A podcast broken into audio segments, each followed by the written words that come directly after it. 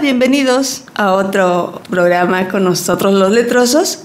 Y esta vez vamos a presentarles, bueno, voy a presentarles más bien dicho, a un nuevo integrante de este equipo y vamos a seguir hablando de literatura, pero por fortuna hemos tomado los micrófonos nosotras para hacer una serie de podcasts y vamos a dejar a los hombres fuera de esto. Como siempre, les acompaño yo, Arcelia Ceballos, y nos acompaña Leida Mariscal. Y vamos a hablar de, los de la construcción de los personajes femeninos en la literatura en general. Yo creo que eh, a través de la literatura hemos visto personajes de todo tipo, pero me parece que en general los personajes femeninos siempre han sido eh, como una segunda parte o, muy relegados, al menos en, la literatura hasta antes de mediados del siglo XX. ¿Tú qué opinas? Yo creo que tienes razón. De hecho, los personajes femeninos ni siquiera son nombrados, tienen muy poca importancia. Como le hemos comentado, son como un extra.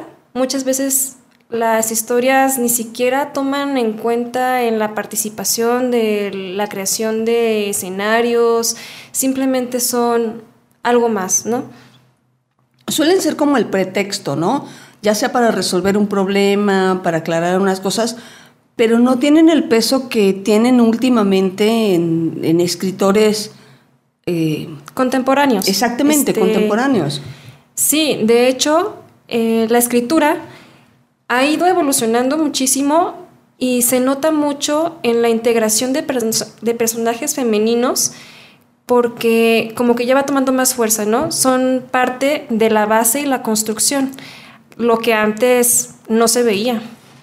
Una de las cosas que, platicábamos fuera de micrófonos es precisamente que muchas veces los personajes femeninos solamente son para algunos autores el mero pretexto para contar una historia, pero no un pretexto que tenga peso, sino un pretexto como para crear un problema y después dejar de lado, porque tienden mucho a desaparecer, tienden a ser eh, invisibilizados en algunos momentos, pero eso lo vemos solamente en, en los escritores, porque para las escritoras es completamente diferente.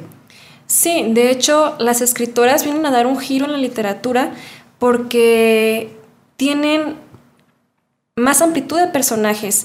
No solamente son personajes femeninos, sino que también dan lugar, el lugar que le corresponde, ¿no? No están basándose nada más en un solo personaje, sino que fundamentan muy bien la creación de la historia. Y a final de cuentas lo que hemos visto es que eh, al menos hasta el siglo XIX las escritoras eran contadas, eran muy, muy pocas porque todavía se consideraba una actividad de hombres y que las pocas mujeres que lograron publicar bajo seudónimos masculinos eh, presentaban unos personajes muy bien construidos, tanto fueran hombres o tanto fueran mujeres. Y obviamente las escritoras hablaban desde su punto de vista en el que los personajes femeninos eran generalmente los protagónicos, pero no hacían mofa de los personajes masculinos como vemos a los escritores haciéndolo en otro tipo de novelas. Sí, los, de hecho los escritores este, tienen como muy arraigado, ya ves que mencionabas los pretextos, pero son pretextos muy costumbristas, ¿no? Que desde mi punto de vista son personajes muy irreales. Es una diferencia que se denota mucho en las escritoras es que más allá de crear un personaje ficticio o que solo sea un extra, también forman parte de una base y tienen este, muy bien fundamentado lo que quieren crear con ese nuevo personaje, ¿no? Y que es femenino. Es que a final de cuentas, eh, la manera en la que narran las escritoras de los escritores es que buscan eh, poner muy en contexto la realidad como la ven.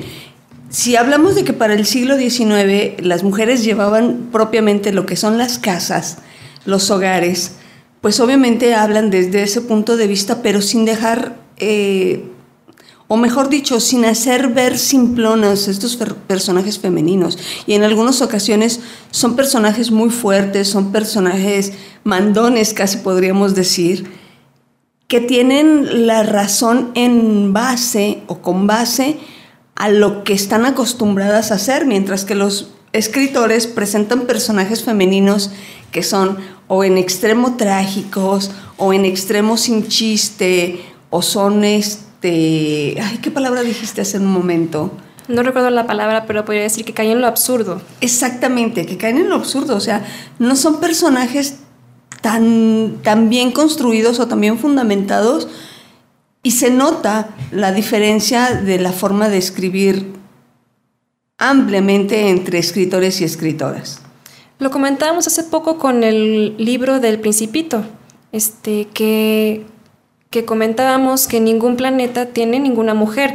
Y ahí vemos la importancia y el cambio de época en la literatura y se, se nota, ¿no? Es, es muy obvio. Sí, imagínate que visite todos los planetas del Principito y en ninguno de ellos exista un personaje femenino hasta que no llega con una mujer, o, mejor dicho, al planeta donde está una flor, y la flor tiene prácticamente todos los errores y todos los vicios, ¿no? Es, dijimos, es este vanidosa, es este. Ayúdame, por favor, es, es egoísta, es este. Pues es un personaje muy con muchos estereotipos que, que no delimitan a una mujer realmente. Más bien es es un juicio, ¿no? Más que un personaje femenino. Exacto. Y esa es la manera en la que se escribían. Ahora, si lo vemos bien, eh, novelas escritas por hombres que tienen un personaje femenino central, como Ana Karenina o como Madame Bovary, vemos que las mujeres están, están eh, estereotipadas como eh, dramáticas, como Sí, creo que tienen exceso de drama. no, como que si no supieran controlar sus emociones, muy desbordadas, pasionales. Entonces, es como una catalogación muy fuerte, ¿no? Mm, muy dramáticas en exceso. Exacto, y que realmente ni siquiera representan a las mujeres de su época. Así es. Tiene, creo que... Mm, hasta parece una burla. Parecen una burla, son, son unos personajes demasiado acartonados y de chistes. ¡Qué feo! Demasiado feo, de hecho que, que los personajes femeninos tengan ese descontrol de emociones, que no pudieran controlar sus decisiones. Eso habla mucho también de pues de los escritores en sí, la época en la que se hacía la obra, ¿no? Claro, pero si hablamos ahora de los autores contemporáneos y sus personajes femeninos, vemos diferencias muy grandes.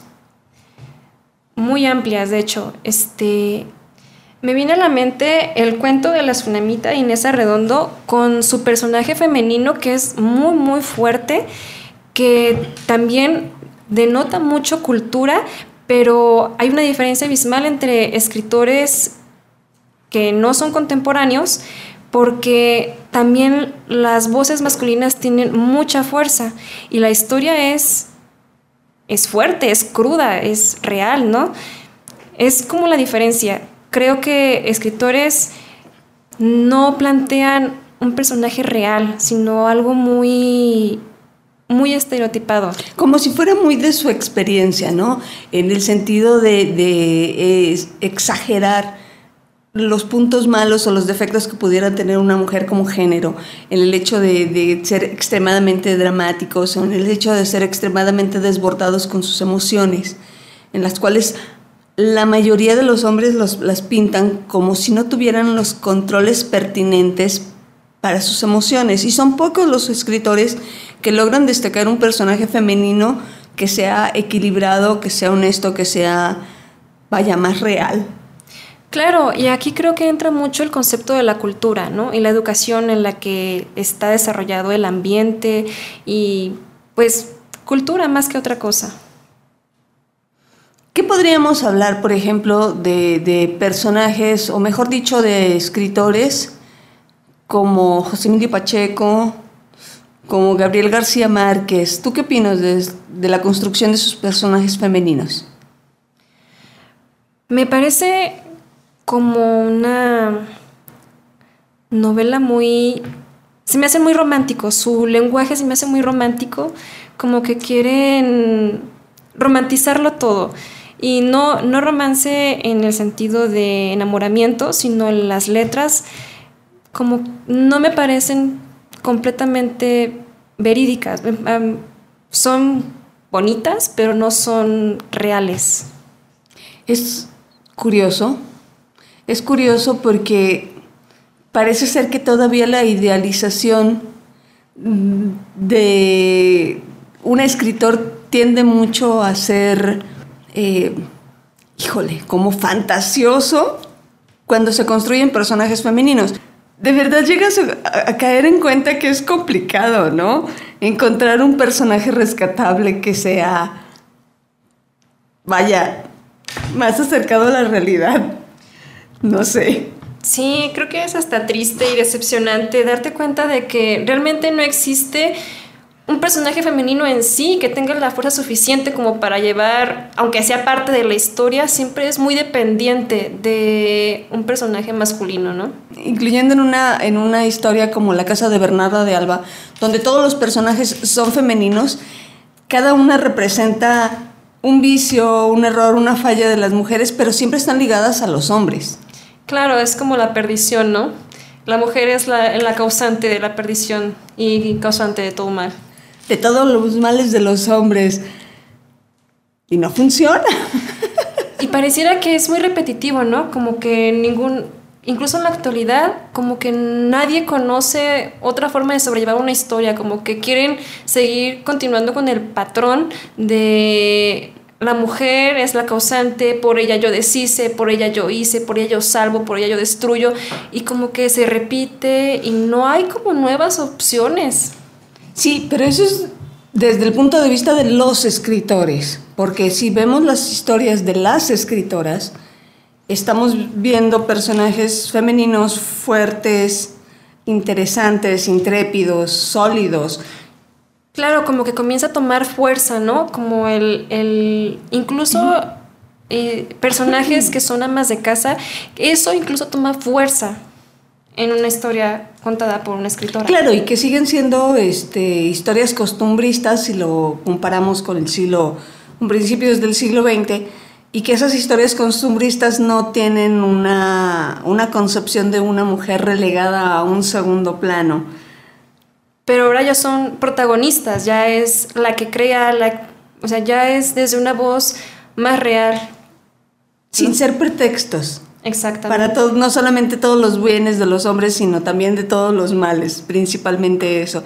Y en ese sentido tú decías que no hemos visto hasta el momento una historia en la que haya una asesina como protagonista.